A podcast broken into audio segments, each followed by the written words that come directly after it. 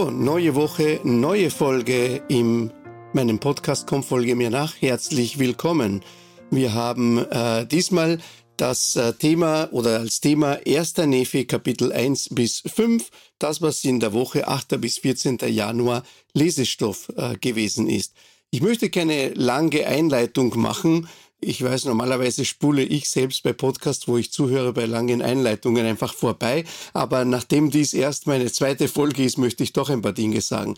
Zunächst einmal Dankeschön an alle diejenigen, die mir Kommentare geschrieben haben, sowohl Kommentare in den YouTube-Video als auch im Facebook-Posting, als auch der ein oder andere von euch, der mich kennt und der mir eine E-Mail geschrieben hat. Äh, das wird sehr geschätzt. Es ist mir angeboten worden, auch Kooperationen, äh, gefragt worden, gibt es Doppelkonferenzen, werde ich Spezialisten interviewen und ehrlich gesagt, ich weiß es nicht. Ich lasse das so auf mich zukommen. Ich werde das heute genauso wie das letzte Mal machen. Ich teile mit euch einfach meine Gedanken zu dem Lesestoff. Ich ersetze nicht die Sonntagsschule. Wäre es die Sonntagsschule, würde ich es auch anders vorbereiten.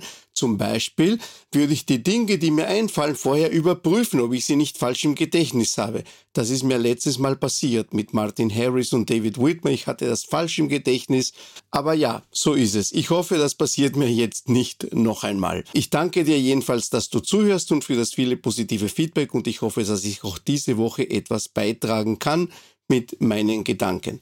Ja, beginnen wir mal mit 1. Nephi Kapitel 1 gleich. Wahrscheinlich die eine Schriftstelle, die alle am besten kennen aus dem Buch Mammon. Ich, Nephi, stamme von guten Eltern und ich will jetzt nicht äh, das Offensichtliche sagen, wie ja, diese Vers zeigt uns, wie wichtig es ist, dass sich Eltern um die Bildung ihrer Kinder kümmern, denn er sagt, darum ist mir von allem Wissen meines Vaters etwas beigebracht worden. Ja, eh klar. Das ist nichts Neues. Ich will nicht das wiederholen, was alle sagen. Viel interessanter ist für mich in diesem Vers, als äh, Nephi sagt, da mir der Herr jedoch alle meine Tage auch viel Gunst erwiesen hat. Und wenn man das Buch Mammon ja schon gelernt hat, ich spoilere euch jetzt vielleicht ein wenig, aber ich gehe davon aus, es geht ja nicht, das ist ja kein Roman, sondern es geht um den Gedankenaustausch. Also wir wissen, dass Nephi das, was er hier schreibt, das ist aus den kleinen Platten Nephis und er schreibt es zu einem Zeitpunkt, da sind bereits Jahrzehnte wahrscheinlich genauer Jahreszahl weiß ich jetzt nicht, aber er ist bereits, er hat das hinter sich, die Reise, sie sind im verheißenen Land angekommen, es hat den Krieg mit seinen Brüdern gegeben und er hat schon dabei Schreckliches erlebt. Sie sind fast ertrunken bei der Seeüberfahrt wegen eines furchtbaren Sturms. Seine Brüder haben versucht, ihn umzubringen, sie haben sich verfeindet, sie haben äh, äh, und im Endeffekt, Zeit seines Lebens haben sie sich nicht wieder versöhnt. Erst viele Generationen später kommt es zu einem Zeitpunkt, wo sich Lamaniten und Nephiten versöhnen. Nephi hätte also allen Grund gehabt, verbittert zu sein auch, auch Negatives zu sehen. Stattdessen sagt er aber, der Herr hat mir alle meine Tage auch viel Gunst erwiesen. Er sieht also das Positive. Und mir ist darin Nephi ein Beispiel, wie wichtig es ist, eine positive Einstellung zu den Dingen zu haben. Ja, man kann hängen bleiben an den Negativen, aber viel gesünder ist es, wenn man sich an dem Positiven orientiert. Ich habe einmal einen Spruch gehört, der hat gelautet, der Optimist und der Pessimist irren sich genauso oft, aber der Optimist hat mehr Freude dabei. Und ich glaube, dass das ein guter Spruch ist, um sich das zu merken. Mich erinnert das mit dem viel Gunst erweisen natürlich auch ein bisschen an die eine meiner Lieblingsgeschichten aus dem Neuen Testament, als Jesus den Mann heilt, der von Geburt an blind war. Es heißt ja, das ist im Johannes Kapitel 9, wenn ich mich äh, recht erinnere, zu lesen, ähm, dass die Apostel mit Jesus vorbeigingen und da war ein Mann, der gebettelt hat, der von Geburt an blind war. Und die Apostel fragen dann den Herrn, wer hat denn gesündigt, damit dieser blind geboren wird? Er oder seine Eltern? Da steckt auch da schon eine sehr interessante Fragestellung, weil erstens ist einmal die Idee, wenn jemand mit einer Behinderung geboren wird, ist das eine Strafe Gottes und das lehnt ja Jesus ab. Krankheit, Behinderungen sind keine Strafe Gottes, sagt er ihnen ganz klar. Und die andere Fragestellung, die interessant ist, ist, dass die Apostel offensichtlich davon ausgingen, es wäre möglich gewesen zu sündigen, bevor man überhaupt geboren wird. Sie müssen also an irgendeiner Form von Existenz oder Dasein vor der Geburt geglaubt haben. Das, was wir das vorirdische Dasein bezeichnen. Jedenfalls aber, Jesus antwortet ihnen, weder noch, weder er noch seine Eltern haben gesündigt, sondern das ist damit die Werke Gottes an ihm offenbart werden. Und wer von uns hätte es nicht gerne, dass die Werke Gottes in unserem Leben offenbar werden? Jeder von uns möchte die Hand Gottes in seinem Leben sehen. Aber die Erklärung von Jesus war im Fall des Blinden, ja, aber damit das überhaupt nötig war, musste er erst blind geboren werden. Gut, vielleicht muss man nicht unbedingt blind geboren werden, aber wenn alles okay ist und wenn alles super läuft, welche Notwendigkeit gibt es dann, dass wir einen besonderen Segen Gottes in unserem Leben sehen? Und ich sehe diese Einstellung auch ein bisschen in dem, was Nephi sagt, wenn er sagt, der Herr hat mir auch viel Gunst erwiesen. Ja, wieso hat ihm der Herr so viel Gunst erwiesen? Weil er natürlich auch durch Schwierigkeiten gegangen ist und gelernt hat, in diesen Schwierigkeiten auf den Herrn zu vertrauen. Und insofern glaube ich, dass etwas, das wir hier lernen können, ist, dass selbst schwierige Zeiten ein Segen sein können. Ja, ich weiß, das sagt sich leicht. Keine Frage. Äh, glaubt mir, mir ist es auch nicht immer gut gegangen äh, im Leben. Gibt kleinere und aber auch größere Schwierigkeiten, habe ich erlebt. Ähm, aber wenn man nicht durch diese großen Schwierigkeiten geht, das ist meine Erfahrung, ich möchte das jetzt nicht allzu persönlich werden la lassen, aber gerade diese Situationen, wo große Schwierigkeiten sind, die man mit dem Glauben, mit dem, der Hilfe des Herrn gemeistert hat, das sind diejenigen Situationen, die einen wirklich ausprägen. Und ich werde später etwas noch mehr dazu sagen, die zeigen nämlich, wer wir wirklich sind. Also der Herr hat Nephi viel Gunst erwiesen und hoffentlich erweist auch euch der Herr viel Gunst in eurem Leben. Ja, das habe ich aus diesem Vers mitgenommen. Im Vers, äh, in den nächsten Versen lesen wir von der Vision, die Lehi gehabt hat und ähm, dass er äh, zurückkommt nach einem geistigen Erlebnis, sich hinlegt auf sein Bett, irgendwie so erschöpft hinfällt und dann heißt es, ihm war, als sehe er Gott auf seinem Thron sitzen ihm war, als sehe er Gott auf seinem Thron sitzen. Und ich finde diese, diese ähm, Ausdrucksweise interessant, weil da steht nicht, er sah Gott auf seinem Thron sitzen. Ihm war, als sehe er Gott auf seinem Thron sitzen. Und immer wenn ich diesen Vers lese, denke ich an Manolo und seine Familie. Wer ist Manolo? Manolo ist jemand, den ich kennengelernt habe gegen Ende Oktober 1987 in der Stadt Avilés an der Nordküste Spaniens. Avilés ist eine Industriestadt, ähm, die zumindest in der Zeit, wie ich dort war, ich war dort auf Vollzeitmission und es war meine erste Stadt, in der ich als Missionar gedient habe, als ich 18 Jahre alt, beinahe 19 Jahre alt war. Umstände waren, wir hatten nicht sonderlich viele Freunde zum Belehren, äh, eigentlich überhaupt keine, weil auch er neu war in dem Gebiet und wir gingen sehr viel Tür zu Tür, stundenlang Tür zu Tür. Ähm, im Nachhinein war das einfallslos, aber ich wusste es nicht besser und ihm fiel scheinbar auch nichts anderes ein zu dem Zeitpunkt. Aber jedenfalls an einer dieser Türen hat uns eine Familie hereingelassen. Der Name des Vaters war Manuel, er wurde Manolo genannt, ein sehr typisch spanischer Name. Seine Frau, zwei Kinder, wenn ich mich recht erinnere, ein Bub im Alter von zehn, eine Tochter im Alter von sieben. Ich kann mich an deren Namen nicht mehr erinnern. Aber ich weiß, dass die großes Interesse gezeigt haben. Wir haben uns mit ihnen viel unterhalten und in dieser ersten Lektion, die wir gelehrt haben, sprachen wir über die erste Vision, als Joseph Smith seine Vision hat, wo er Gott den Vater und den Herrn Jesus Christus sieht. Und Manolo hatte ein Problem damit. Er hat gesagt, man kann doch Gott nicht sehen. Gott liegt nicht im sichtbaren Bereich. Man kann mit seinen eigenen Augen Gott nicht sehen. Und ich weiß nicht, was mich damals geritten hat. Ich hatte den Vorteil, dass ich Spanisch meine Muttersprache ist und deshalb musste ich keine neue Sprache lernen auf Mission und so konnte ich vom ersten Tag mich voll beteiligen an allen Gesprächen.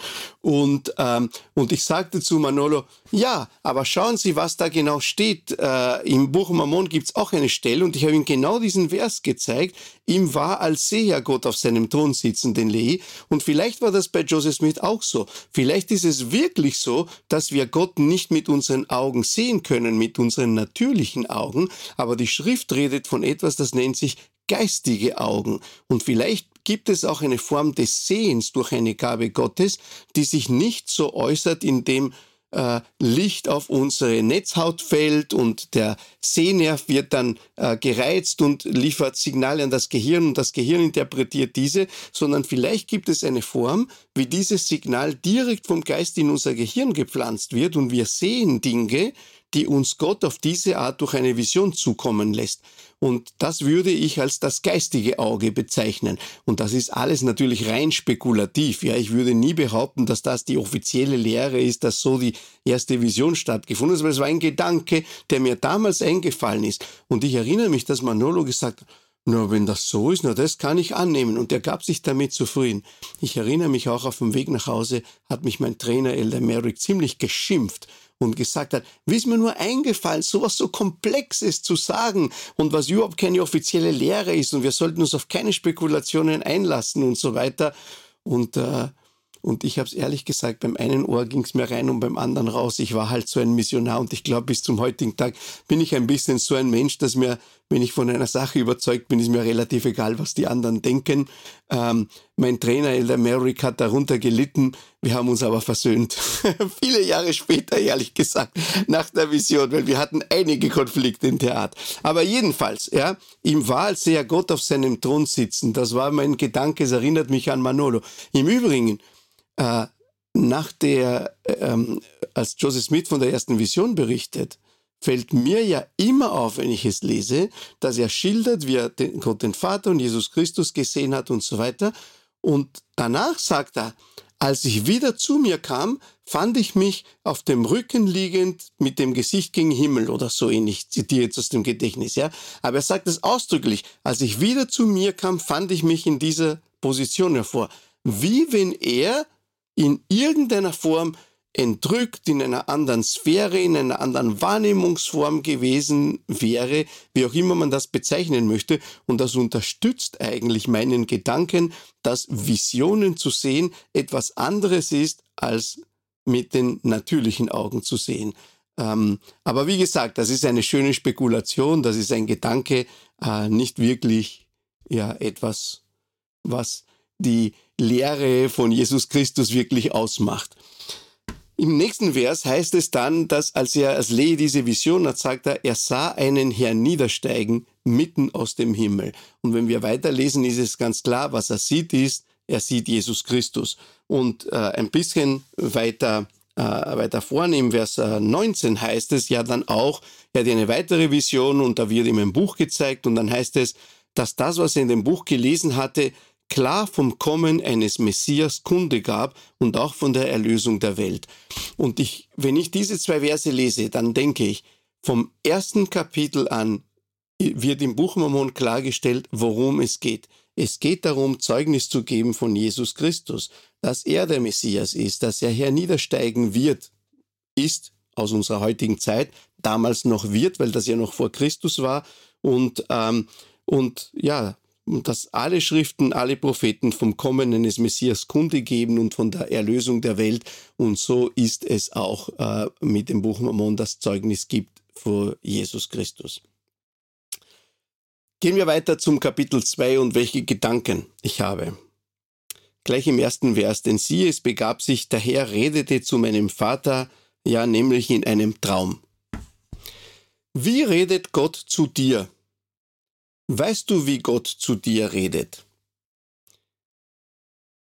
Ich sage mal so, Lehi muss damit ziemlich vertraut gewesen sein, dass das, was er geträumt hat, tatsächlich eine Offenbarung von Gott gewesen ist. Das ist ja nichts Unerhörtes. Wir lesen ja auch in der Bibel, wo es um die Geburt Christi geht, dass auch der Enkel Josef in einem Traum erschien, dass sie flüchten sollten nach Ägypten. Und ich glaube, wenn ich mich recht erinnere, was auch in einem Traum, wo ihm gesagt wird, dass Maria schwanger ist, es sie aber nicht verstoßen soll, weil das äh, vom Heiligen Geist ist, das Kind, das sie empfangen hat.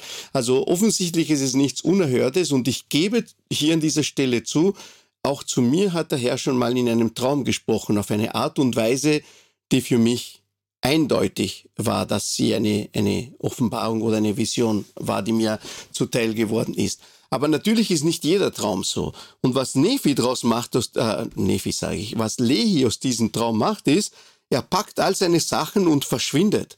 Er zieht aus. Er wandert aus und er weiß noch gar nicht wohin.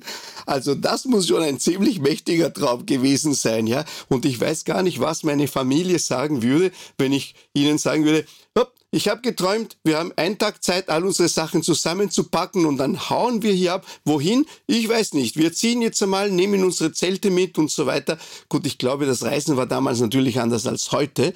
Und ich glaube auch, dass man ihn hineininterpretieren könnte, dass Lehi ein Händler war. Äh, es geht ziemlich klar aus dem Text hervor, dass er wohlhabend war. Ähm, aber trotzdem, einfach abzuhauen, ja.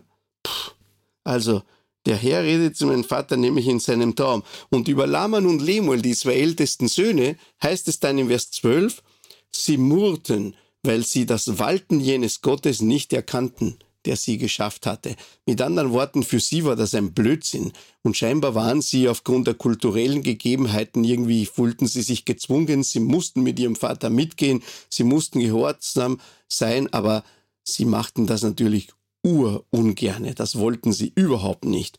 Ähm, naja, ich finde es wichtig, dass wir lernen, in kleinen Dingen zu erfahren, wie spricht Gott genau mit mir? Auf welche Art und Weise höre ich die Stimme des Herrn? Und ich glaube, dass das Buch Mammonus ganz viel äh, darüber sagt.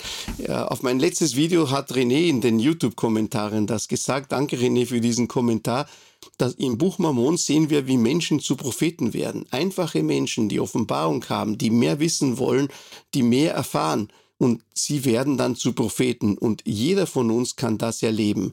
Vielleicht, weil ich schon dabei bin, überspringe ich jetzt einen Punkt und bringe ihn vielleicht äh, später, ja. Im Vers 16 heißt es, äh, es heißt ja, Laman und Lemuel haben protestiert, haben gemurrt, sind halt mitgegangen. Aber Nephi, heißt es im Vers 16, und ich, Nephi, war noch sehr jung wenn auch groß von Gestalt, ein großer, kräftiger Bursche, aber jung. Und ich hatte auch großes Verlangen, von den Geheimnissen Gottes zu wissen. Darum rief ich den Herrn an, und siehe, er besuchte mich, und er erweichte mir das Herz, so dass ich alle die Worte glaubte, die mein Vater gesprochen hatte. Darum lehnte ich mich nicht wie meine Brüder gegen ihn auf. Nephi hatte also den Wunsch, von den Geheimnissen Gottes zu wissen. Was ist der Unterschied? Laman und Lemuel, die sagen, das ist ein Blödsinn, das ist, wir wollen davon nichts wissen. Und Nephi, der das einfach glaubt und sagt, ich möchte mehr wissen und sich dann an Gott wendet um eigene persönliche Offenbarung. Ich finde, darin zeigt sich, wer Nephi in Wirklichkeit ist. Er mag zwar noch nicht alles gewusst haben und ja, er wusste ja gar nicht alles. Er hatte keinen Beweis, dass das, was sein Vater gesagt hatte, wahr ist. Aber er war bereit zu glauben. Wir wissen nicht warum. Aber er war bereit zu glauben. Und weil er bereit war zu glauben, macht er die Erfahrung, dass Gott ihm das auch offenbart und ihm das bestätigt. Laman und Lemuel, die das nicht wollen, machen diese Erfahrung nicht. Ich habe schon oft darüber nachgedacht, wie bringt man jemanden zum Glauben? Es gibt keinen Weg.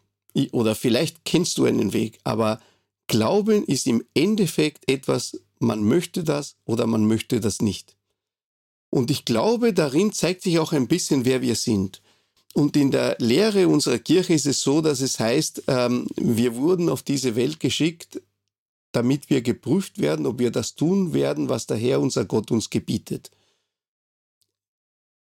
das ist nicht falsch, das möchte ich jetzt nicht leugnen, ja. Aber es gibt, glaube ich, zu jeder Sache mehrere Arten, das auszudrücken. Und eine andere Art, das auszudrücken, ist für mich, damit sich zeigt, wer wir wirklich sind.